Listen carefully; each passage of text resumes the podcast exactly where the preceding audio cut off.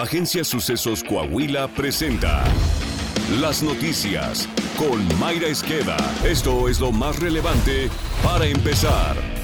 El gobernador Miguel Ángel Riquelme Solís y el secretario de Gobernación Adán Augusto López Hernández presidieron la ceremonia con la que se conmemoró el 110 aniversario de la firma del Plan de Guadalupe. En su mensaje, el secretario de Gobernación Adán Augusto López reconoció el compromiso de trabajo del gobernador Miguel Riquelme. Es un hombre noble, generoso, dedicado a Coahuila de Zaragoza, a su estado, y por eso a mí me da mucho gusto acompañarlo y constatar el reconocimiento de los ciudadanos de Coahuila. Hoy Coahuila se precia de ser uno de los tres estados más seguros del país. Si hablamos de desarrollo económico, de igualdad de oportunidades, Coahuila está a la vanguardia. Por ello aquí he de reconocer la importante coordinación en esta materia, en todas las materias que hemos tenido desde el gobierno federal con el gobernador del estado. La política es de acuerdos, las diferencias se superan identificando las coincidencias. Muchas gracias Miguel por ese apoyo, por esa colaboración y por el trabajo recibido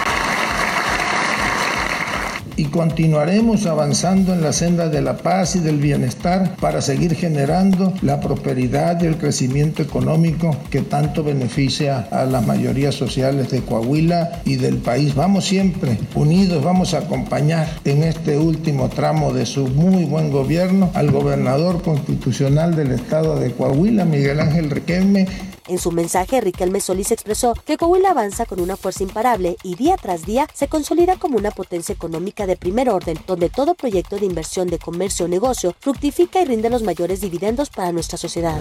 Seguridad. Grupos delictivos provocaron un caos en el oriente de Reynosa, Tamaulipas, al instalar narcobloqueos en el acceso al cuartel militar. Durante la tarde del lunes se reportaron persecuciones entre patrullas de la Guardia Estatal y automóviles con sujetos armados. Simultáneamente, varios delincuentes amagaron a choferes de camiones de carga y de transporte público para despojarlos de sus unidades y atravesarlas en plena carretera a Río Bravo. Estos hechos se dan a unas horas del arribo de cientos de elementos castrenses a la frontera tamaulipeca.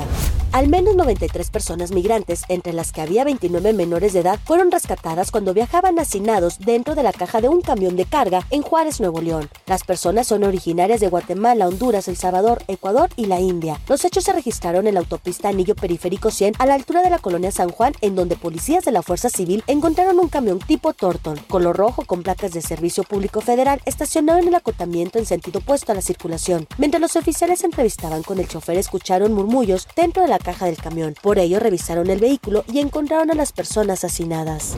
En Jalisco, los padres de una niña que fue quemada de manera intencional con aceite hirviendo permanecerán en prisión preventiva justificada durante medio año. El 8 de marzo, los detenidos llevaron a la menor de edad a una clínica del IMSS para que fuera atendida por quemaduras de segundo y tercer grado en su brazo derecho y en los glúteos. La investigación arrojó que el 5 de marzo pasado, el padre causó las lesiones a su hija al arrojarle un comal con aceite caliente y que además no le brindó el acceso oportuno a los servicios de salud.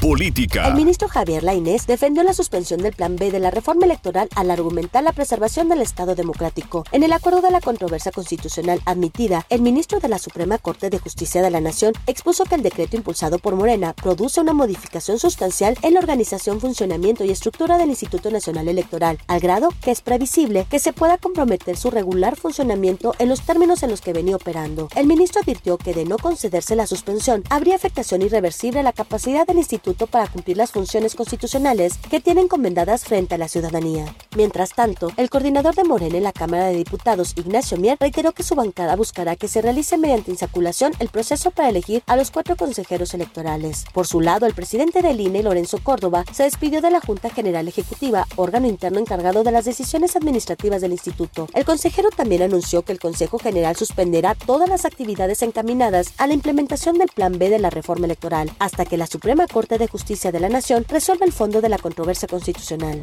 Saltillo. El alcalde de Saltillo, Chema Frastro, señaló que con el primer maratón de obras, su gobierno cumplió con la ciudadanía y afirmó que ya se tiene todo listo para el segundo maratón, que será aún mejor con obras y programas para beneficio de la comunidad. El alcalde señaló que con el apoyo del gobernador Miguel Ángel Riquelme se invertirán 200 millones de pesos para atender las peticiones de las y los saltillenses, tanto en la zona urbana como en el área rural. Deportes. La nota deportiva con Alondra Pérez. Antonio el Turco Mohamed firmó como el nuevo director técnico de los Pumas de la UNAM y en En sus primeras declaraciones prometió buscar el título del torneo Clausura 2023. Y esperemos estar a la altura de lo que significa representar a esta institución tan importante dentro del país. A mí me movilizan los, objetivos, los, grandes desafíos. Creemos con el cuerpo técnico que no había un desafío más, más grande y más motivador, más movilizante que, que dirigir a Pumas. El técnico argentino llegó en sustitución del mexicano Rafael Puente, quien dejó al equipo en la decimosexta posición del Clausura 2023 con 11 puntos. Está usted bien informado. Sucesos Coahuila. Síguenos en Spotify, Amazon Music, Apple Podcast, Google Podcast, YouTube, Facebook, Twitter e Instagram.